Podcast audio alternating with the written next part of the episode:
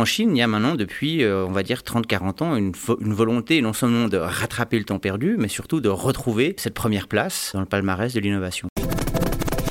Bonjour et bienvenue dans Be My Guest. Je vous emmène à la rencontre de ceux qui font et de ceux qui pensent le digital. Aujourd'hui, je reçois Marc Laperouza qui est enseignant et chercheur à l'EPFL et à HEC Lausanne. Avec lui, je vais parler du digital chinois, des forces et des faiblesses d'un écosystème très particulier et souvent hermétique pour les étrangers. Avec Marc, je vais aussi évoquer le futur de l'éducation puisqu'il va nous raconter son expérience avec le CHIC, le China Hardware Innovation Camp, qui consiste à emmener des étudiants en Chine, à Shenzhen, pour créer les futurs produits de demain. Be My Guest, présenté par Laurent Haug, en partenariat avec 200 idées et créa, école membre de INSECU. Marc Laperouza, bonjour. Bonjour. Quel est le pays le plus innovant du monde aujourd'hui? Ça dépend de, quel point de vue on, se place. Si on regarde les rankings, ça doit être Singapour, la Suisse. Euh, voilà, il y a différentes manières d'instrumentaliser ces, euh, ces, rankings. Après, si on prend une vision un, peu, un petit peu plus large, bah, il y a de l'innovation sociale, de l'innovation technologique. Euh, et donc là, je sais pas, moi évidemment, le premier pays qui va me venir à l'esprit, mais c'est plutôt une déformation professionnelle, ça va être, ça va être la Chine. Pourquoi la Chine? Euh, je pense qu'il y a plusieurs facteurs qui, euh, qui rentrent en compte. Euh, le premier, c'est qu'il y a une volonté de rattraper le temps perdu. Si on regarde un peu, si on, enfin, on prend un peu le, temps long comme ça, 17e, 18e, milieu du 19e siècle, la Chine, l'Inde sont les deux pays qui sont les plus riches, parfois même les plus avancés sur certains points. Et puis d'un coup, il y a un grand creux de, de 100 ans, comme ça, 150 ans, où euh, les deux pays euh, s'effondrent, peut-être dû au colonialisme ou à différentes euh, puissances étrangères, voire simplement des, failles domestiques. Et en tout cas, en Chine, il y a maintenant, depuis, on va dire, 30-40 ans, une, volonté non seulement de rattraper le temps perdu, mais surtout de retrouver cette première place euh, dans le palmarès de l'innovation. Parce que pas mal de gens parlent de l'émergence de la Chine, mais c'est vraiment une réémergence. C'est un pays qui a été dominant il n'y a pas si longtemps. Tout à fait, et je pense que c'est quelque chose qu'on a parfois un peu de peine à, comprendre euh, en Europe, c'est qu'il y a des cycles. Euh, maintenant, c'est toujours intéressant de savoir où on se trouve dans le cycle, mais si on part du principe que l'Europe était en arrière, ben, peut-être qu'un jour le, le, temps de l'Europe va revenir, et puis si on pense qu'on est devant, alors je pense qu'on a plutôt du souci à se faire. Mais... Mais c'est ça, alors, c'est qu'il y a ces rankings qui sortent chaque année, qui mettent la Suisse d'ailleurs toujours euh, numéro un. Ma théorie personnelle, c'est qu'on compte le nombre de brevets, ce qui est la façon de mesurer l'innovation du, pour être généreux, du 20e, probablement plutôt du 19e siècle. La réalité, et je suis passé à côté de Shenzhen il y a quelques mois, la réalité, c'est qu'on sent qu'aujourd'hui, le centre de l'innovation, l'endroit où il y a le plus de nouvelles idées, où on est le plus avancé dans l'application des technologies, c'est quand même en train de se déplacer de la Silicon Valley vers la Chine aujourd'hui. Oui, alors je pense qu'il y ce, ce, déplacement, il a lieu, il a lieu du point de vue de l'innovation, il a simplement lieu du point de vue, euh, on va dire, du poids de, différentes économies. Quand on a, on rajoute de nouveau hein, la démographie, on, oublie euh, souvent le, poids démographique, mais c'est vrai que si on ajoute euh, un des Chines, on a environ 3 milliards de personnes. Donc des marchés domestiques très importants qui permettent de lancer des nouvelles idées dans un espace euh, culturel assez cohérent. Quoi. On met ça sur le marché. C'est ce qu'on disait du marché américain, c'est qu'il y a 350 millions de consommateurs qui parlent tous la même langue. Euh, il y a le même système euh, monétaire, le même système de médias. Et là, la Chine, c'est un marché, par exemple, de 1,4 milliard de personnes qui ont qu'on peut toucher à peu près dans un espace cohérent. Tout à fait. Ce qui, ça, ça je suis d'accord, cette homogénéité, on la trouve en Chine, on la trouve pas en Inde, qui est beaucoup plus diverse, on va dire. Euh, et donc, de nouveau, si on reste sur un, petit moment sur la Chine, il y a à la fois, euh, on va dire, en, en pool de, de, talons, il y a une volonté euh, de rattraper le temps perdu, il y a des moyens parce qu'on peut avoir, on peut vouloir faire de l'innovation, on peut avoir à la limite des gens plus ou moins éduqués, mais il y a un moment il faut qu'il y ait, de l'argent, il faut qu'il y ait une direction. À la différence d'autres pays, c'est vrai que l'innovation en Chine vient quand même souvent d'en haut. Mmh. Et ce qui peut-être dans cette première phase, ces 30 ou 25 dernières années, a été un avantage.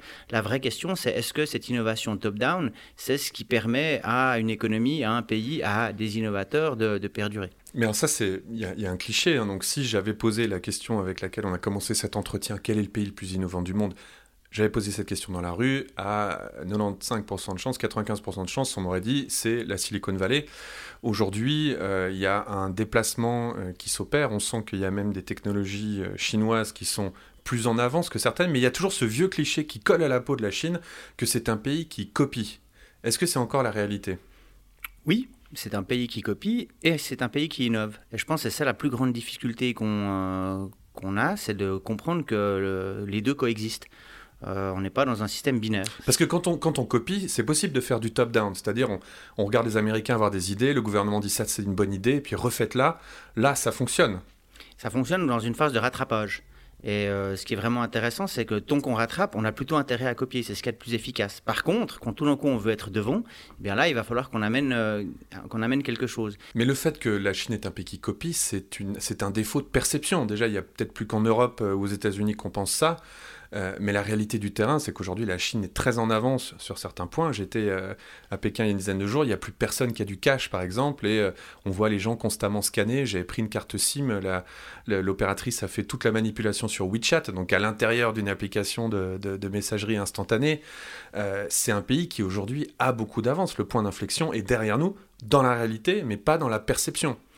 Euh, de nouveau, ça va dépendre des secteurs. Si on regarde toutes les acquisitions que la Chine fait euh, hors de Chine, toutes les entreprises qu'elle rachète, on peut le voir soit comme une forme d'agression, mais euh, je le vois aussi d'une faiblesse quelque part. On rachète du savoir-faire, on rachète des brevets à l'étranger parce qu'on les a pas domestiquement. Ça servirait à rien de racheter une entreprise si on savait faire, non? Et donc, je pense qu'il y a encore beaucoup de secteurs où les entreprises chinoises sont en retard.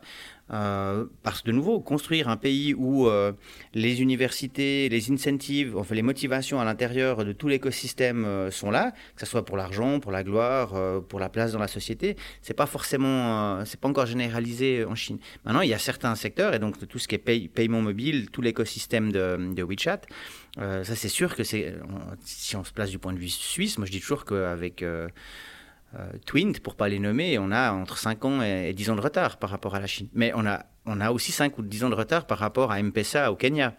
Hmm. Donc après, ce qu'on voit aussi là, c'est souvent il y a des pays ou des secteurs dans certains pays, parce qu'ils avaient du retard, ils arrivent à faire une espèce, euh, en anglais c'est leapfrog, non? Une espèce de saut de mouton, parce qu'ils n'ont pas tout cette, euh, cet héritage. Le poids, l'héritage. Le, poids technologique qui quelque part freine et rend difficile une avancée rapide. Euh, et ça, voilà, là, la Chine, de nouveau, partait de pas grand-chose, sont arrivés très loin dans certains domaines, tout n'est pas encore gagné. Et de nouveau, euh, pour moi, la, vraie difficulté, pour, euh, si on devait se projeter un peu dans l'avenir, pour savoir si vraiment la Chine va y arriver, c'est moins l'importance du gouvernement ou les entreprises que l'attractivité du pays pour les gens pour aller innover. Si on regarde, pour revenir à l'exemple de la Silicon Valley, pourquoi est-ce que la Silicon Valley a du succès, pour faire vraiment très simple, au-delà de l'écosystème, c'est que c'est extrêmement attractif. Donc la Silicon Valley, c'est pour, les gens, pour, les, pour, venir habiter là-bas. Ah oui, c'est en train de changer d'ailleurs au niveau de l'immigration, c'est de plus en plus dur de faire venir même de la main d'œuvre qualifiée. Tout à fait. Mais le, succès de la Silicon Valley, c'est pas les Américains du Midwest qui sont allés euh, innover, faire de l'innovation euh, à San Francisco. C'est le fait que des Indiens, des Chinois, des Européens, des Africains, des, euh, des gens d'Amérique latine, des Américains se retrouvent dans un endroit. Il y a une espèce de, de pôle de compétences, voilà, mmh. et c'est l'attractivité de, de, cette Silicon Valley. Du reste, quand, quand moi je suis à, à, Shenzhen, ce que je trouve extrêmement intéressant, c'est que le gouvernement de Shenzhen n'arrête pas de demander à tout le monde, moi y compris, comment faire une, la Silicon Valley à Shenzhen. Et moi, la première chose que je leur dis en général, c'est mais ne, ne refaites pas la, euh, la, Silicon Valley. Faites d'abord, c'est pas une vallée, mais faites votre euh, votre vallée si vraiment vous en voulez une, qui qui, qui, répond à vos besoins à votre pôle de compétences et, arrêtez de copier un modèle d'innovation. Mmh. Qui a marché il y a 30 ans et qui peut-être ne marchera plus ah. aujourd'hui. Et donc là, on est dans la métacopie, quelque part. On essaie de copier effectivement quelque chose qui a, bien fonctionné dans les années 80, euh, 90, voire peut-être même un, peu avant, parce qu'il y avait euh, Stanford, c'était aussi là où des gens travaillaient sur tout ce qui était euh, technologie de l'information. Et la question qu'on peut se poser pour demain, c'est est-ce que l'innovation va vraiment venir des technologies de l'information? Est-ce qu'elle ne doit pas venir d'ailleurs? Euh, un, des sujets qui, moi, m'intéresse en ce moment. Et, c'est vrai, euh, et a fortiori quand je reviens d'Inde ou de Chine, cette, cette notion d'innovation sociale, euh, je me demande si on a besoin de ce énième gadget, de continuer à innover au niveau mmh. technologie, alors qu'on se retrouve avec encore une bonne partie de la population mondiale qui n'a pas forcément accès aux soins, à l'éducation, parfois même à la, nourriture. Donc mmh. on a 800, 1 milliard de personnes qui se focalisent sur l'innovation technologique alors qu'il en reste 6, 6,5 qui, euh, pour qui je pense qu'on peut encore euh, amener un certain, une certaine quantité d'innovation. Mais c'est vrai qu'il y a aussi des fois quand on creuse un petit peu, alors la Chine déjà, hein, c'est euh, des dizaines de pays, c'est difficile de, penser qu'il y, y a une unité dedans, mais quand on creuse au-delà un petit peu des grandes, les BATX, on les appelle maintenant, je crois, les, grands géants de l'Internet chinois, on trouve des modèles assez étonnants. J'avais cet article qui m'avait beaucoup intéressé sur le fait qu'il y avait un, des géants qui était parti de Hong Kong, qui était en train de sauver en fait toutes les petites épiceries dans tous les villages en mettant en place un espèce de système de distribution où l'épicerie du village devient un point de collecte, où euh, on leur donne accès à une force de frappe puisqu'ils achètent ensemble des objets qu'ensuite ils peuvent offrir euh, à des prix réduits, à des gens qui contactent via messaging, tout le paiement est électronique, euh, la personne qui opère le magasin a des logiciels à peu près du niveau qu'on pourrait euh, attendre chez Walmart. Enfin, ils arrivent à, donner comme ça beaucoup de, pouvoir. Et ça, c'est vraiment une innovation business model, c'est une innovation sociale. C'est en recombinant des technologies finalement assez connues comme le paiement mobile, euh, la messagerie. Et donc, il y a quand même une innovation euh, qu'on n'attend pas, qui n'est pas une innovation de copie et qui n'est pas forcément une innovation technologique, mais qui est une vraie innovation sociale de business model. donc, je suis tout à fait d'accord. Et si on revient à nouveau à la question de base, euh, c'est vrai qu'il y a quand même, euh, que ça soit, c'est pour ça que je suis pas si inquiet que ça pour, euh, pour l'Europe ou les États-Unis, en tout cas pas du point de vue de la science, c'est que souvent, c'est cette recombination de, technologies ou d'innovations qui, viennent d'ailleurs. Mais quelque part, au fond de moi, moi, que la, pénicilline a été inventée en Allemagne, en France, en Angleterre, ça m'était assez égal tant que j'ai accès à la pénicilline si j'en ai besoin. Donc on est aussi souvent focalisé sur euh, un pays, c'est aussi une manière de compter, c'est comme ce produit intérieur brut, c'est quelque chose qui date peut-être d'une manière de mesurer les choses des années 60, 80. Euh, il y a évidemment tout un enjeu de pouvoir là autour. Euh, je ne suis pas sûr que c'est quelque chose sur lequel on doit se, baser euh, à l'avenir. Ce qui est toujours aussi intéressant en Chine, c'est évidemment, c'est beaucoup plus simple de faire de l'innovation modèle d'affaires que de faire de l'innovation technologique quand on n'a pas de technologie. Donc de recombiner des choses qui soient open source ou pas, copier ou pas, mais même améliorer un petit peu, c'est pas c'est pas très très compliqué. Ce que je trouve vraiment intéressant en Chine, c'est que justement par les choix du gouvernement, et là je pense qu'on va venir un moment sur tout ce qui est reconnaissance faciale, big data, on se retrouve avec euh, un pays qui prend une direction que peu de pays prennent. Mmh. Si ce n'est peut-être l'Inde, qui est aussi le, deuxième pays où, avec leur, euh, leur démarche d'identification de, numérique pour tous les citoyens indiens, on a une, une identité numérique de 3 milliards de personnes et il y a à ma connaissance, très peu de pays dans le monde qui sont allés dans ces, qui vont dans ces extrêmes au niveau de la digitalisation. Il n'y a pas du tout la même relation à la vie privée, par exemple, en Chine. Donc il y a ces fameux systèmes maintenant de, de credit rating euh, où euh, on, vous, euh, on assemble tout un tas de petits signaux dans un chiffre qui détermine si vous avez le droit de faire certaines choses ou pas. Ça, c'est des choses que encore, en tout cas, les démocraties font semblant encore de s'en offusquer, même si elles, font des trucs tout à fait similaires, un petit peu dans le dos des citoyens assez souvent. Bah, en, fait, ce, dans ce social credit euh, ranking euh, ou rating, on pourrait dire, ça vient quand même de credit rating ou credit ranking qu'on avait aux États-Unis par rapport à sa carte de mmh. crédit. Donc là, c'est plus finalement le capital financier, c'est le capital social. Ce que j'ai trouvé intéressant, moi, avec ce social credit ranking, parce que ça nous pose évidemment énormément de, questions, qui, du reste, le, gouvernement chinois est très, très, on va dire, honnête en disant c'est à la fois la carotte et le bâton. Donc, si vous vous comportez mal comme, euh, comme citoyen, avec des critères définis par le gouvernement sur lesquels évidemment on peut discuter longtemps, si on est d'accord ou pas. Euh, mais euh, euh, il y a aussi le côté positif, genre si j'ai bien compris, si on va visiter ses parents, on en a des points positifs. Hmm. Et donc, on pourrait imaginer. un vrai message clair de ce qu'on attend de vous. Exactement. Alors, c'est nouveau, on peut, on peut voir ça comme très infantilisant. Par contre, on pourrait aussi voir ça comme dans une société qui a peut-être perdu un peu des, repères, que quelqu'un prenne en main, par peut-être euh, au XVIIe, XVIIIe, voire même au XXIe siècle, la religion joue ce rôle. Peut-être dans certains cas, ces repères viennent du gouvernement. Mais de nouveau, je, trouve très intéressant que le, le, le gouvernement édicte une espèce de somme de règles qui font que bah voilà, on est un bon citoyen ou un, mauvais citoyen. Mmh. Et si on construit là-dessus, il y a même des entreprises qui vont engager des bons et des mauvais citoyens. Parce que mmh. toute la logique du gouvernement chinois, c'est de dire, mais si vous avez dans votre pool d'employés des bons, euh, des, employés qui ont un bon social credit ranking, vous aurez accès euh, à des services de l'État que d'autres entreprises n'ont pas. Alors c'est vrai que ça peut paraître de nouveau un peu euh, orwellien. pour l'instant, c'est on est au tout tout début. Et de nouveau, ce que je trouve vraiment intéressant, là, il y a une forme d'innovation qui est à la fois sociale ou technologique, mmh. qui pose des questions. Ouais, voilà, on voit les démocraties innover en séparant les enfants et les mamans. Euh, aux, frontières, on n'est pas forcément en position de donner beaucoup de leçons ces temps-ci, malheureusement, à l'ouest, si on, prend les, vieux repères. c'est vrai que il y a eu quand même dans l'histoire la, place de la Chine, alors on va s'arrêter à, une centaine d'années ou à une cinquantaine d'années, ça a été quand même l'endroit où on faisait, où on copiait, où on faisait un peu des technologies bas de gamme. Hein, c'était made in China, c'était péjoratif.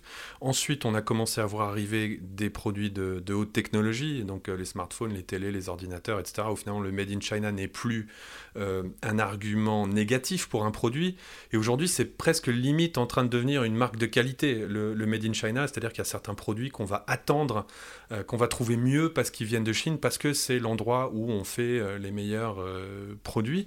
Aujourd'hui, on voit la Chine arriver sur les avions, par exemple. Alors, je pense qu'il y, a 20 ans, dire à un Américain il va qu'il allait monter dans un avion fait par les Chinois, euh, les, gens feraient au mieux un signe de croix, euh, au pire euh, rendraient leur, leur billet et ne montraient pas. Il y a quand même un, changement de statut aujourd'hui de, la Chine qui commence à avoir des problèmes de pays riches, qui commence à être un pays qui lui-même est copié, et on commence à avoir des produits fabriqués par des entreprises chinoises qui maintenant sont vendus sur, sous des marques chinoises sur les marchés américains. Donc on est dans une phase complètement nouvelle. On pense à une marque comme Xiaomi par exemple. Oui. Alors moi, peut-être c'est ça, hein, euh, d'y être arrivé, c'est quand quelqu'un vous copie, non? Euh, Mon premier voyage en Chine en 93, je me souviens, euh, pour faire le vol intérieur de Pékin à Shanghai, je suis monté dans un Tupolev que Aeroflot, c'était un lease en fait d'Aeroflot pour Air China. Et c'est vrai que je, je voilà, j'ai pas fait un signe de croix, mais j'étais pas très très confiant. juste nous dans, dans, le domaine de l'aviation, là, c'était très très clair, c'est que le gouvernement chinois a vu qu'il y avait un duopole, Airbus-Boeing, et s'est dit, mais pourquoi est-ce qu'on continuerait finalement à donner... Euh, parce que le marché qui se développe le plus en ce moment euh, au niveau de l'aviation, c'est quand même euh, le marché chinois, après peut-être le marché indien. Mais ils se sont dit, ben, arrêtons de donner l'argent aux Européens, voire aux, aux Américains. Euh, sur ces deux, euh, ces deux types d'avions, que ce soit euh, single aisle ou double aisle, on, ils volent pas encore. Hein. Ils sont pas encore. je pense qu'on n'y est pas encore. Mais ça va venir, c'est une question. Exactement, c'est une, question, de temps. C'est pas une question de, c'est pas que ça, ils y arriveront jamais. On a vu la même chose pour tout ce qui est les super ordinateurs. La première fois qu'un un, super ordinateur chinois a été plus rapide qu'un super ordinateur euh, japonais et américain, d'abord ça a surpris les Américains et les Japonais, mais c'est vrai que les processeurs étaient Intel et puis la carte graphique c'était Nvidia, donc c'était pas de la technologie, technologie chinoise. Un truc qui est quand même évident, si maintenant on se projette un peu dans, les outils digitaux, qui sont les outils, que, un peu une des technologies qu'on a tout le temps dans nos vies, euh, c'est quand même assez frappant. Aujourd'hui, WeChat, par exemple, est beaucoup plus avancé que va ne l'être un WhatsApp ou un Messenger, les outils qu'on a dans nos poches, venant des boîtes qu'on pense, nous, Européens, être les plus innovantes, comme Facebook et Google. Euh, aujourd'hui, WeChat, ça permet de euh, voir son compte en banque, ça permet de commander un taxi, ça permet donc d'enregistrer les touristes qui arrivent pour euh, leur carte SIM. Il y a tout un tas de services, c'est beaucoup plus développé. Donc là, il y a quand même quelque chose de nouveau qu'il faut que nous, on intègre européens, c'est que la technologie la plus innovante et la plus en avance, c'est la technologie chinoise. Il faut quand même qu'on change d'attitude et qu'on change de regard. Qu'est-ce qui fait euh, que peut-être on ne s'en rend pas compte? C'est pourquoi? C'est parce qu'il y a cet autre alphabet, parce que c'est un, espace culturel tellement différent qu'on ne voit pas que c'est devant nous maintenant Non, moi je, l'attribue souvent à, de la dissonance cognitive. C'est-à-dire qu'on a de la peine des fois à admettre quelque chose. On, on, peut même voir quelque chose, mais si on part du principe que c'est pas possible, on ne va simplement pas le voir. Et euh, ce que je trouve euh, intéressant avec, euh, avec WeChat, c'est que en fait, c'est ils sont tout le temps en train d'améliorer, de, faire, de, on va dire, de, l'innovation incrémentale. incrémentale. mais si on regarde maintenant du point de vue, que ce soit Facebook ou Twitter, ils n'ont pas de concurrents. Et donc, ils sont en situation de monopole. Donc, ils n'ont pas besoin de faire pas besoin de faire grand-chose quelque part, alors que le marché chinois est en fait beaucoup plus euh, rude et euh, qu'on ne le mm. pense. Donc quelque part, j'ai envie de dire, les pour moi, il y a, en tant qu'économiste, il, il, il, y a des mécanismes un peu universels. C'est-à-dire qu'on va, en règle, de nouveau, je ne me prononce pas si c'est une bonne chose ou pas, mais s'il y a quelqu'un qui vous court après, en général, on va courir un petit peu plus vite. Et donc. Euh, Mais là, c'est étonnant parce qu'il y, a un espèce de coup de génie, peut-être euh, involontaire, en tout cas comme coup de génie économique, puisqu'au départ, c'est une motivation politique, mais c'est d'empêcher l'arrivée des géants américains sur le marché domestique, de mettre ce fameux firewall qui fait qu'ils ne peuvent pas euh, développer leurs services, hein, Facebook, Google, etc., sont bloqués. Et du coup, ça fait naître cette industrie native, indigène, qui d'un seul coup devient très très forte. Et ce que vous dites, c'est qu'en plus, il y a plusieurs acteurs qui se battent les uns contre les autres, et du coup, à l'intérieur du périmètre, où il y a 1,4 milliard d'utilisateurs potentiels, on se retrouve avec de la concurrence et des gens qui se poussent. Enfin, c'est extraordinaire. Donc il y a un travail au départ, euh, un, comment dire, un, cadre qui est fixé par la politique qui aboutit à un boom technologique et business. Tout à fait. Et on va, ça va être difficile de reprocher euh, au gouvernement chinois d'être protectionniste sachant que tout le monde est protectionniste, protectionniste pour sa, en général pour sa propre, euh, propre paroisse. Avec un peu de retard euh, pour ce qui concerne les Européens. Oui, peut-être. Alors c'est une des, une des difficultés effectivement qu'a l'Europe, c'est que on voit maintenant toutes ces acquisitions hein, que les entreprises chinoises, euh, qu'elles soient privées ou gouvernementales, font en Europe ou aux États-Unis. Aux États-Unis, il y a un mécanisme pour prévenir ces, ces acquisitions. Qui peut en fait démanteler toute acquisition, même si les deux parties sont d'accord, alors qu'en Europe, euh, c'est un mécanisme qu'on n'a pas. Donc ça, c'est quelque chose sur lequel le président Macron euh, travaille. Euh, mais là, il y, a, effectivement, maintenant, je suis plutôt, moi, je pense que l'innovation, l'économie, le commerce, c'est quelque chose de bien. Il faut que ça soit encadré pour pas qu'il y ait de, trop grandes dérives. Mais a priori, c'est pas en se protégeant que les choses vont, vont, vont aller mieux. je voulais rebondir sur sur Tencent et, WeChat pour tout ce qui était du paiement. En fait, de mémoire, euh, la raison pour laquelle le paiement mobile a vraiment démarré avec WeChat, c'est un peu un hasard, dans le sens qu'il y a une tradition en Chine au moment du Nouvel An chinois où en fait on donne, euh, on fait un cadeau dans une enveloppe rouge, euh, Hongbao. Et euh, il s'avère qu'un des employés de, Tencent a proposé qu'au lieu de donner cet argent dans cette enveloppe rouge de manière physique, ça soit fait de manière digitale. Le patron de Tencent, Ponima, a dit euh, super idée, essayons. Et en fait, ça a marché du tonnerre de Dieu. Et à partir de là, ils se sont dit ah mais là, il y a peut-être quelque chose à faire. Euh, et euh, c'est ça qui a vraiment lancé tous, ces paiements mobiles pour, euh, pour Tencent. les chiffres donnent le tournis. Enfin, ils envoient, c'est des, dizaines de milliards qui sont échangés le jour du Nouvel An. C'est incroyable. Et, donc, de nouveau, alors, parce que la question de base, c'était pourquoi est-ce qu'on ne le voit pas? Pourquoi est-ce qu'on ne l'accepte pas? Parfois, on a aussi on, a envie de dire, c'est peut-être plus simple de dire oui, mais c'est le gouvernement qui pilote ou ils sont là pour, pour copier. On aime bien généraliser. C'est plus simple de se faire, de, de s'imaginer un monde comme ça, de nouveau un peu blanc et noir, où nous, on est plutôt les gentils et les autres sont euh, sont un petit peu les, méchants. Mais il faut aussi reconnaître que, de nouveau, dans, dans, le, dans cet écosystème, que ce soit digital ou pas en Chine, euh, il y a énormément euh, de tentatives, d'essais qui sont fructueux, infructueux. Et quelque part, ce qui a fait le succès peut-être des modèles d'innovation aux États-Unis dans les 60, 70, 80, voire aujourd'hui, ce tournus, cette création, cette destruction, cette création, c'est exactement ce qui est en train de se passer en Chine. Qu'est-ce qu'il y a comme service aujourd'hui en Chine qui vous semble hyper novateur et que les, Européens ne, connaissent pas les gens qui nous écoutent ne, connaissent pas? J'ai vu par exemple, il y avait dans la rue euh, énormément de, gens avec des, tout petits véhicules électriques et ils s'arrêtent euh, tous les 20 mètres et ils ouvrent euh, deux petites portes à l'arrière et il y a des paquets. Il y a, l'air d'avoir un système de distribution incroyable. Les gens se retrouvent dans la rue aussi à midi, livraison des repas où ils se retrouvent comme ça en bas des bureaux. Il y a l'air d'avoir toute une, espèce de fourmilière de, gens, je ne sais pas s'ils sont indépendants ou pas, mais qui sont constamment en train de faire des livraisons. Ouais. Alors c'est vrai que tout ce qui est euh, online to offline, c'est quelque chose qui est vraiment euh, qui, est, en train d'exploser en Chine avec des conséquences assez euh, impressionnantes. On, voit souvent effectivement sur le parvis des paquets Amazon, des, paquets Alibaba. On, a l'impression, on, est assez content de se dire que c'est pas un de nos paquets parce qu'on se demande comment ça, fonctionne du point de vue du point de vue logistique. Euh, on voit aussi, mais là, là c'est peut-être un côté un peu, euh, un peu négatif. Euh, souvent, les gens qui ont ces jobs sont aussi des gens qui n'ont pas, entre guillemets, enfin, c'est souvent des migrants comme d'habitude, mais ils partent tout au, bas de l'échelle. Et ça nous montre aussi que aujourd'hui, malgré l'automatisation, l'intelligence artificielle, etc., il y a encore un besoin d'amener des produits physiques du point A au point B et qu'il faut qu'il y ait un intermédiaire qui, pour l'instant, n'est pas encore un robot. Maintenant, pour ce qui est euh, des choses qui vraiment m'ont euh, frappé euh, ces dernières années, il y, en a, y en a une qui me qui m'a vraiment fasciné même si en ce moment c'est en train de partir un peu comme ça en cacahuète, c'est tout ce qui était de l'économie du partage et ces vélos à la, à la Vélib. Euh, qui de nouveau dans une ville comme Shenzhen, où aujourd'hui il y a je pense 14-15 millions d'habitants, il y avait 600-700 000 vélos en, libre partage, on les retrouve partout, dans n'importe quelle direction. Euh, c'est cette économie du partage, ça a commencé avec les vélos, après les chargeurs, il y a des, balles de, des ballons de basketball, euh, il y a des parapluies à la sortie des euh, des, métros pour quand, il, euh, pour quand il pleut. Donc euh, cette économie du partage, je la trouve relativement... c'est parti complètement en sucette. À Pékin, il y a des vélos partout par terre.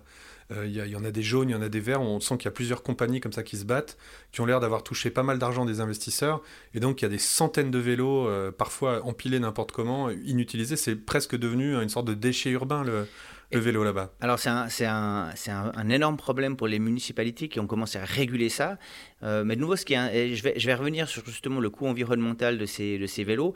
Mais ce que j'ai trouvé, ce que je trouve de nouveau intéressant, euh, et ce qu'on voit rarement ici, euh, enfin depuis ici, c'est qu'au lieu de réguler en, en amont et de dire non, ça, ça va pas aller, on essaye. On laisse faire et ensuite, éventuellement, et ça... voilà. Alors après, il faut juste faire attention parce que suivant ce, sur quoi on travaille, ça peut, ça peut être dangereux. Moi, j'aimerais bien que les centrales nucléaires que développent les Chinois soient régulées un peu en amont euh, pour des raisons de, sécurité bien évidentes.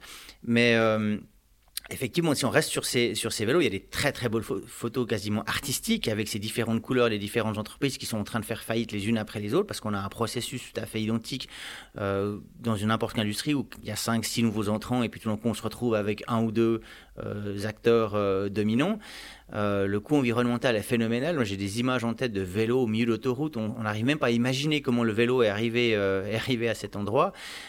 cela dit, J'étais à Turin euh, la semaine passée et euh, j'ai vu un vélo euh, Mobike de Turin, à Turin où finalement le, le mécanisme de paiement était le même qu'en Chine, c'est-à-dire avec un QR code où on scanne quelque part le QR code du vélo sur son téléphone portable. Il y a une transaction qui se fait en arrière-plan, le cadenas s'ouvre et on peut utiliser le vélo qui est géolocalisé du point de vue GPS. Si on regarde le système qu'on avait longtemps ici euh, dans la région lausannoise, on avait des bornes et il y avait en fait des gens qui bougeaient les vélos pour réapprivoiser provisionner les, les, bornes à longueur de, journée. Souvent, quand on en arrivait, il n'y avait plus de place pour poser son vélo. Soit il n'y avait plus de vélo parce que tout le monde les avait pris. Donc c'était un système complètement, euh, on va dire, euh, rigide et, pas du tout euh, orienté utilisateur. C'est encore le moment d'aller en Chine?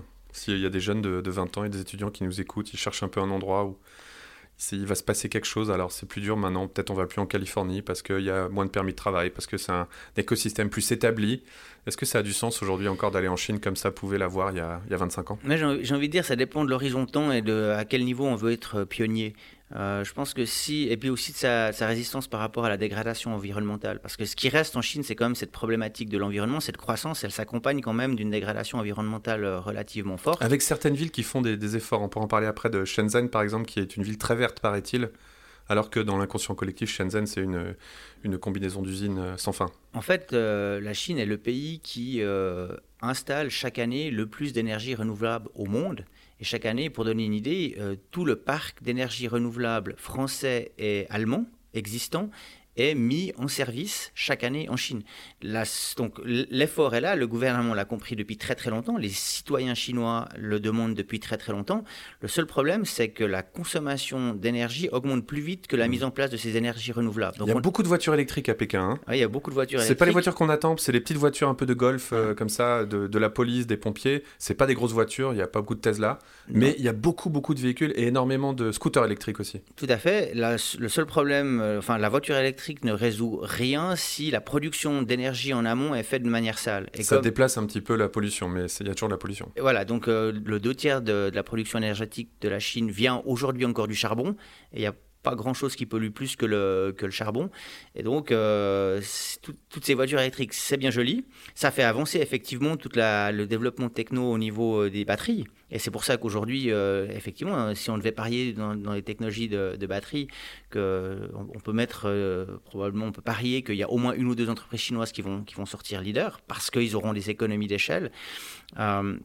Mais ça n'ôte pas ce, problème. Et pour revenir donc à, Oui, je pense que si on, vise un horizon de 5 ans et n'est on fait, pas trop regardant par rapport à, la pollution, euh, une ville comme Shenzhen, euh, qui est en train de passer, qui est passée de l'agriculture à l'industrie et qui est en train de passer au service à vitesse euh, grand V, en fait, ils font en 30 ans ce qu'en Europe, on a fait probablement en 150 ans, euh, ça reste évidemment des, zones extrêmement euh, intéressantes. Maintenant, si je devais me projeter à, plus long terme, typiquement moi, mes étudiants, je leur conseille aujourd'hui d'aller en Afrique subsaharienne.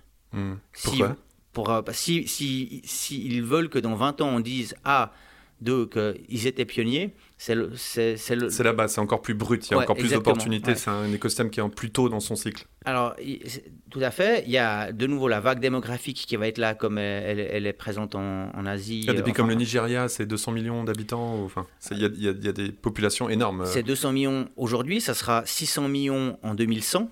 Donc c'est des, des chiffres vraiment très très importants.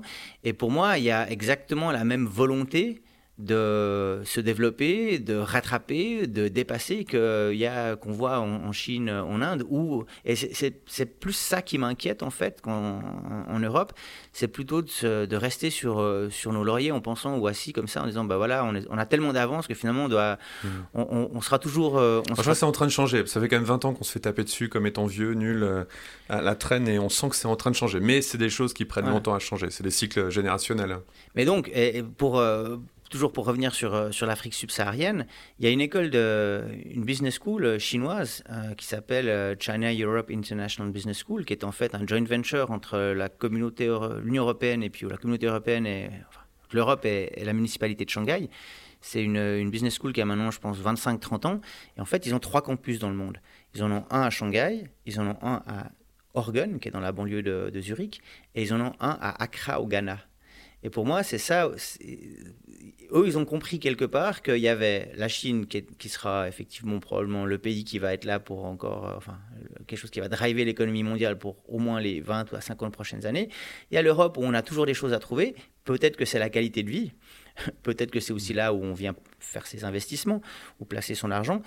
Mais euh, c'est pas pour rien que la Chine euh, regarde vers l'Afrique aussi. Voilà. Alors il y a toujours ce deal euh, infrastructure contre ressources naturelles, mais au-delà de ça, il y a un marché qui va se, mmh. développer. Peut-être la grande question de, tout ce qu'on vient de dire, j'ai l'impression que c'est le, mode de fonctionnement de ce pays va-t-il euh, être adéquate pour ce qui va arriver maintenant, qui n'est plus une phase de copie, qui est une phase où il va falloir inventer soi-même euh, le futur. Et donc c'est vrai qu'aujourd'hui la Chine est un pays qui est très top-down. J'avais vu une fois une étude qui m'avait fasciné. Alors c'était une corrélation. Hein.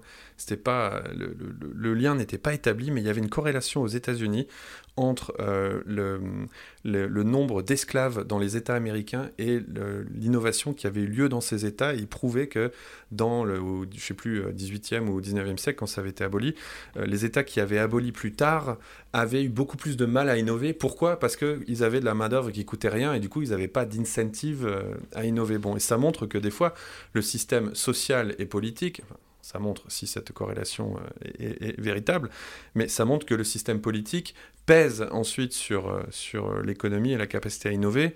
Et on sait que pour innover, il faut plutôt de la liberté. On sait que pour innover, il faut de la liberté de mouvement, notamment, qu'il faut que les gens puissent essayer des choses euh, nouvelles. Qu'on, des fois, on a vu avec des boîtes comme Uber, il faut un petit peu jouer des coudes avec les lois, même beaucoup jouer des coudes avec les lois pour s'imposer, puis casser un peu le consensus, en installer un autre.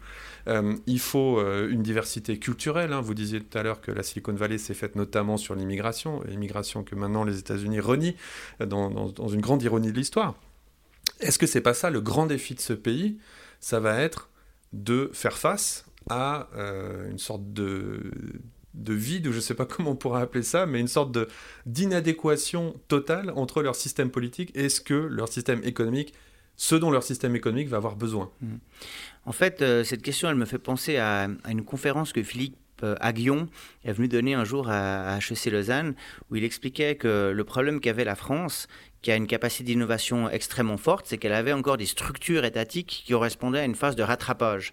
Et que quand on était un pays qui avait une capacité d'innovation telle, en fait, ce qui ralentissait ou qui freinait le pays, c'était qu'à la place qu'on accepte qu'il y ait un churn rapide pour être proche, quand on est le plus proche. Qu'on ait des choses qui se plantent, qu'on ait Exactement. Plus on est proche de la frontière de l'innovation, plus on doit accepter effectivement qu'il y, a des, qu'il y, a des échecs. Mais tout le système, on va dire, euh, enfin une grande partie du système euh, économique, politique, euh, social français correspondait à une phase de, rattrapage. Et donc, si maintenant je, me déplace en Chine, on a un peu la, la même chose. De nouveau, moi je pense qu'il y a deux choses qui vont faire que la Chine va y arriver. Et je suis pas sûr justement que du point de vue de ça, a été, j'ai pas envie de dire que c'est ça a été facile ces, ces 30 premières années de développement ou 40 premières années de, développement économique, mais c'est vrai que c'était du rattrapage. Et donc le rattrapage, ben, on est derrière, on voit où, euh, où il y a les autres. on a un manuel, quoi. On, a un manuel. Euh, maintenant, maintenant quand il faut commencer à inventer le, futur, là, ça devient peut-être un petit peu plus difficile. Pour moi, il y a deux, il y a deux manières d'inventer le futur en tout cas qui, qui, qui, qui participent à, à, à l'invention. La première, c'est faire confiance aux citoyens. Et ça, de nouveau, euh, en Chine, euh, je ne suis pas tout à fait sûr à quel niveau le gouvernement euh, chinois fait confiance à ses citoyens, alors que c'est pourtant ça le, terreau de, de l'innovation. Euh, quand je dis fait pas confiance, c'est plutôt de dire mais est-ce qu'on ne devrait pas favoriser encore plus l'entrepreneuriat et quelque part faire que ces entreprises d'État qui sont euh, souvent sous perfusion et qui, pompent une partie de la richesse euh, de l'économie chinoise, qu'on les laisse finalement faire faillite et qu'on fasse confiance à l'économie privée plus qu'à l'économie publique. Ça, c'est la première chose. La deuxième chose, c'est l'attractivité du pays. Je ne suis pas un historien économique, par contre, je suis, mon intuition, c'est qu'il n'y a aucun pays qui sait, même les plus grands, qui arrive à se développer simplement en étant fermés sur eux-mêmes. Mais alors, la Chine, pour vous, euh, donc dans les années 90, euh, c'est une intuition, une, passion un peu personnelle. Vous allez là-bas, vous apprenez le chinois, etc. Aujourd'hui, c'est devenu votre métier. Et en fait, euh, vous avez construit une carrière autour de ce pays et de tout ce qui s'y passe et notamment à côté de vos activités de prof à l'EPFL et, à HEC Lausanne, vous avez monté ce qui s'appelle le China Hardware Innovation Camp. Est-ce que vous pouvez nous raconter un petit peu ce que c'est? Oui, alors euh, le China Hardware Innovation Camp, en fait, c'est une... Euh, un, on va appeler ça un, programme euh, d'apprentissage euh, qu'on a mis en place en, 2014. C'était suite à une discussion avec euh, Pascal Marmier de Swiss Next China qu'on a eu un jour à l'EPFL où il m'a dit j'aimerais bien faire un camp de l'innovation en Chine. Euh, alors moi, ça faisait déjà 3-4 ans que j'amenais des étudiants d'HEC Lausanne en Chine. Et pour comparer les modèles d'affaires entre modèles d'affaires en Suisse et modèles d'affaires en Chine. Et je me suis dit, mais alors, quitte à, faire un nouveau camp de l'innovation, on va innover un petit peu. Et, je suis parti sur l'idée, parce que j'étais à l'EPFL, qui est donc une école d'ingénieurs, d'essayer de, monter en fait des équipes qui auraient euh, dans chaque équipe il y aurait euh, trois ingénieurs deux designers et un, un, HEC et l'idée c'était de nouveau de, prendre quelque part euh, de, travailler pas sur la frustration, mais, mais peut-être c'est quand même une frustration qu'ont les ingénieurs de l'EPFL qui sont extrêmement bons du point de vue théorique, mais quelque part ont envie de faire des choses pratiques, ils ont envie d'appliquer quelque part toute cette théorie qu'ils ont ingurgitée pendant un certain nombre d'années et de, et de, construire quelque chose. Et je me suis dit, mais pourquoi ne pas leur demander de construire un objet connecté Donc la euh, formation devient la réalisation concrète d'un objet, d'un prototype. Tout à fait. Euh, mais de le faire pas euh, uniquement entre eux, parce que sinon on va se retrouver avec euh, un groupe d'étudiants ingénieurs qui sont surtout drivés par la technologie, voire par la solution et non pas par le problème, et donc de leur adjoindre tout de suite des, des, designers. Donc dans chaque équipe, il y a un designer en, UX, User Experience, et un en, en design industriel, pour qu'il y ait à la fois l'aspect matériel, mais aussi l'aspect ergonomique, et de ne pas oublier évidemment toute la partie de modèle d'affaires, pour que de nouveau, ça soit pas que la technologie qui drive euh, le projet. Donc vous prenez des étudiants comme ça de différentes écoles, différentes spécialités, donc des ingénieurs, des designers, des gens du business. Ils forment une équipe. Et qu'est-ce qui se passe après? Et alors après, on leur donne une feuille A3 euh, vierge et on leur dit maintenant vous développez ce que vous voulez. Et ils ont environ 9 mois ou 7-8 mois en fait pour, pour passer de l'idée à un prototype fonctionnel.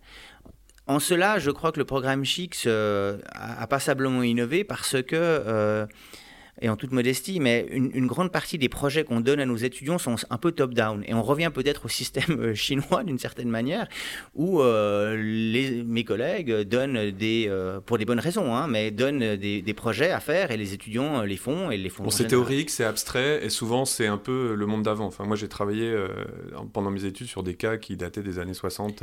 Ouais, mais ça, alors ça, c'est peut-être dans le cas, dans, le cas d'HEC, dans ce cas-là, mais à l'époque. Mais là, c'est quand même tangible. Ils travaillent sur quelque chose, un objet qui va exister à la fin du processus. Tout à fait. Mais dans, dans le cas de, de l'EPFL, il y a aussi des projets top-down qui sont des projets très innovants, mais ils sont top-down. Et donc, de nouveau, ça veut dire qu'il y a quelqu'un qui décide de quelque chose. Il y a une commande du prof, quoi. Exactement. Il y a une commande du prof.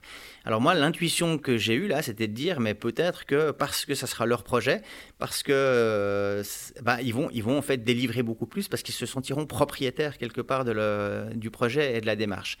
Et on a commencé sous une forme de, projet de semestre comme ça, où euh, en gros euh, les étudiants recevaient, on devait délivrer 300 heures de travail. Je crois qu'en moyenne on était à 400-450 heures. Donc effectivement l'intuition s'est avérée correcte, c'est-à-dire que parce que c'était une des premières fois qu'ils pouvaient faire quelque chose pour eux. Euh, ils l'ont fait beaucoup plus et avec beaucoup plus de, pas forcément d'intérêt, mais en tout cas, ils ont mis beaucoup plus de, temps et, d'énergie. Euh, on a, euh, on est arrivé à des, à, des, à des, projets relativement intéressants. Dans le passé, on a eu au moins deux projets qui ont, un a failli incuber et l'autre est plus ou moins en phase de, de déploiement. C'est en fait une équipe en, en 2016-2017 qui euh, a développé une sonde pour mesurer la quantité d'eau dans les puits euh, en Afrique euh, subsaharienne. Et en fait, l'innovation qu'eux ont amené, c'est de réduire le prix, le coût en fait de, ce, de, cet objet. Et ça a beaucoup intéressé le CICR. Qui, avait en fait, qui a eu envie en fait de déployer ça en Érythrée. Le vrai problème, c'est qu'au niveau technologique, parce que ça reste des étudiants, et qui ne passe qu'au maximum un jour par semaine à travailler là-dessus, euh, ben, en fait, on n'est pas encore à un niveau de sophistication, de mmh. fonctionnalité pour permettre un déploiement voilà, tel ça reste une semaine. Ça. Mais ce que je veux dire, c'est que ce programme, le Chic, c'est quand même une façon de voir un peu tout le processus de, de l'entrepreneuriat, ou en tout cas de la création d'un nouveau produit et d'un nouveau service, d'une façon assez condensée, partielle, mais il y a quand même assez peu de, programmes euh, éducatifs qui font ça. Et aujourd'hui, je crois qu'il y a les entreprises qui s'intéressent un peu à ce process et vous avez aujourd'hui des entreprises qui viennent vous voir en vous disant on aimerait profiter de ce même savoir-faire, de ce même processus. Tout à fait. Alors, juste pour revenir encore une, chose, parce qu'on pourrait se demander, mais quels sont les objectifs d'apprentissage qu'on a dans, le programme Chic? Et j'ai envie de dire, il y a deux choses. Il y a à la fois, on utilise toujours le T, hein, il y a la, partie euh, verticale du T qui est la compétence disciplinaire. On essaye finalement que nos étudiants euh, appliquent la théorie qu'ils ont appris dans leur discipline un ingénieur euh, en microtechnique va développer un PCB. Un informaticien ou une informaticienne va faire le code pour, euh, pour l'application ou le, firmware. Un designer euh, industriel ou une designeuse va faire la coque ou la partie matérielle du, de, l'objet.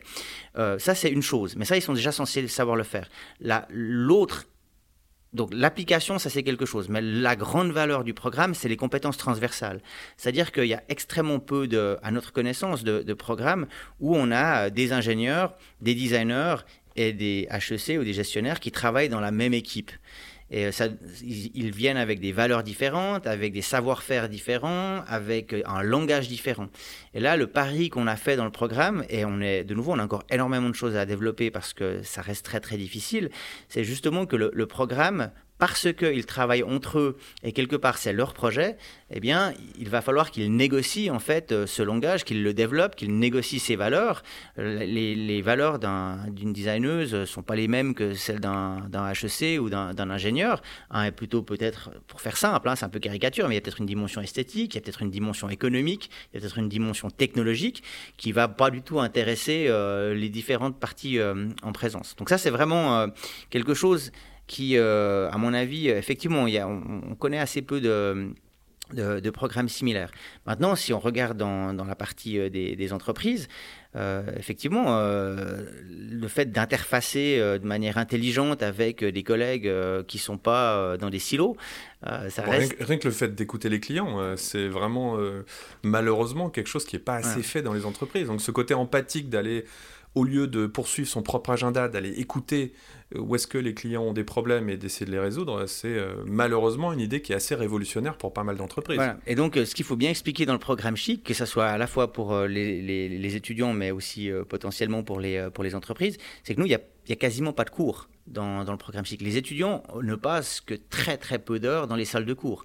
Euh, on utilise le mot immersion, on, les lance le plus tôt, le plus rapidement, le plus longtemps possible euh, sur le terrain, que ce soit euh, ben, en Chine, que ce soit avec des clients, que ce soit qui doivent résoudre quelque part par eux-mêmes.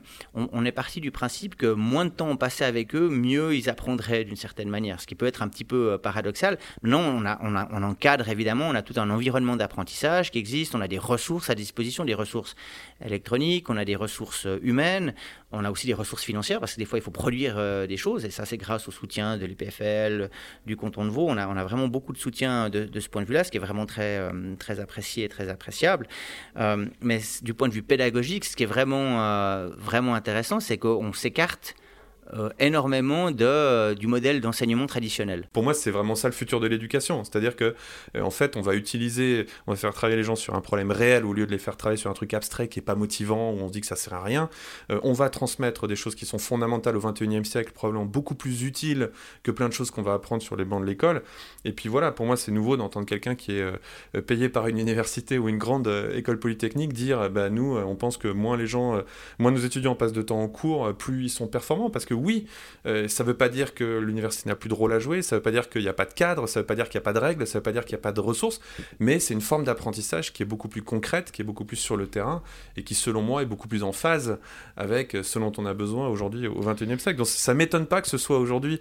Enfin, c'est intéressant. Vous, part, vous, tirez les, étudiants vers l'entreprise et maintenant vous avez l'entreprise qui vous dit, qui vous disent ah mais emmenez-nous aussi dans ce processus parce qu'elles ont besoin aussi d'apprendre ces choses-là. Je vais juste corriger une, toute petite chose sur euh, ne pas aller en cours ou ne pas passer trop de temps en cours, la raison, à mon avis, pour laquelle euh, Chic fonctionne, c'est parce que justement, on a des étudiants qui sont extrêmement bien formés et qui, que finalement, on a drillé jusqu'à un certain point. Pour moi, la, vraie question, elle est un tout petit peu ailleurs.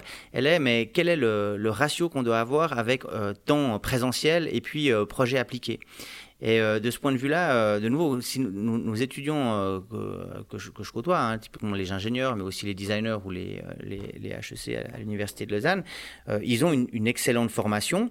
Ce qui leur manque un petit peu, c'est justement cette partie pratique. Mais le, programme... ça manque complètement dans les études aujourd'hui. C'est quelque chose... Soit on le fait par soi-même parce qu'on a son projet de start-up, mais sinon ça n'existe pas. Voilà, et c'est ça que je trouve intéressant. C'est aussi l'espace que nous donnent ces trois institutions. c'est d'essayer à à, petite échelle, hein, on va dire, euh, ce, genre, ce, type d'expérience euh, d'apprentissage. Maintenant, une, un des, faiblesses quelque part de ce, type d'apprentissage, ça reste que c'est au niveau euh, monté en, échelle, c'est très très difficile. Parce que c'est sûr qu'on ne va pas prendre les 10 000 étudiants de l'EPFL et les envoyer en Chine chaque été. Euh, et donc euh, là, ça reste quand même des, produits de niche. Par contre, il y a toute une réflexion qui se fait, entre autres à l'EPFL, sur, euh, en tout cas, c'est quelque chose que nous, on fait avec, avec des collègues dans, certains cours, on, essaie de repenser effectivement le présentiel en s'assurant que les étudiants sachent, savent pourquoi ils sont dans la salle de cours, qu'ils construisent sur les étudiants qui sont autour d'eux, à, la, fois dans leur équipe, mais aussi dans, les autres équipes qui les, qui les entourent. Euh, moi, le, donc les PFL, mais d'autres institutions, sont beaucoup investis dans les MOOCs. Et euh, c'est très très important d'avoir ces cours euh, en ligne. Mais une des choses, c'est qu'on a aussi un certain nombre d'étudiants qui maintenant viennent de manière un peu plus légère en cours parce qu'ils sont capables de, de, suivre finalement les cours en ligne, faits soit par les professeurs de l'EPFL, soit par, par d'autres professeurs. Et je pense que c'est complémentaire tout ça, c'est un truc. Exactement, c'est la, la, partie hybride. On a beaucoup opposé euh, le physique et le digital, on a beaucoup opposé euh, l'humain et la machine, et de plus en plus j'ai l'impression qu'une des méta-compréhensions, enfin, ou changements dans la perception, c'est qu'on comprend que c'est des choses qui doivent travailler ensemble. Exactement. Et les MOOCs ne peuvent pas marcher tout seuls, tout comme une salle de classe, un prof ne peut plus marcher tout seul non plus. Exactement. Et donc, ce que, ce que je trouve aussi intéressant avec le programme qu'on a, mis, euh, qu'on a mis en place, c'est que ça met aussi l'accent sur le présentiel et quelque part les compétences sociales. Parce que dans cet avenir qui se, qui se dessine, bah, finalement, on parle de, machine learning, d'intelligence artificielle, de robots, d'automatisation, etc., etc. Mais quelque part, il, faut, il va falloir bien retrouver ou replacer l'humain là au centre. Sinon, on va vraiment s'ennuyer. Ou en tout cas, se concentrer sur ce qui fait de nous des humains, euh, justement, ces capacités de, de, compréhension, de synthèse, de créativité, d'écoute. les machines vont plutôt prendre ce qui est répétitif, ce qu'on peut caser dans des modèles mathématiques, etc. Donc c'est et donc d'être aussi à l'écoute de finalement de gens qui sont pas de notre silo, qui viennent pas de notre euh, de notre monde. Et donc euh, ça c'est de nouveau c'est quelque chose que qu'on travaille, qu'à travers le programme Chic, mais aussi d'autres cours que, que, je fais avec des collègues, on essaye vraiment de mettre au centre de notre de notre pédagogie.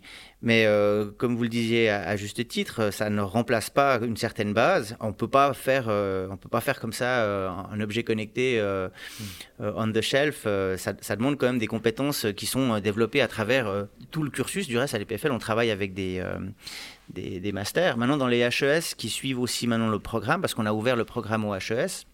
Là, on a des étudiants en bachelor mais ce qu'on voit aussi, et c'est là où le rôle de l'enseignant est en train de changer, c'est que ces étudiants en, HES, euh, peut-être théoriquement ne sont pas au même niveau que les étudiants de l'EPFL. Parfois, pratiquement, ils sont peut-être un peu, un peu meilleurs. Mais ce qui fait souvent la différence, c'est l'encadrement des enseignants.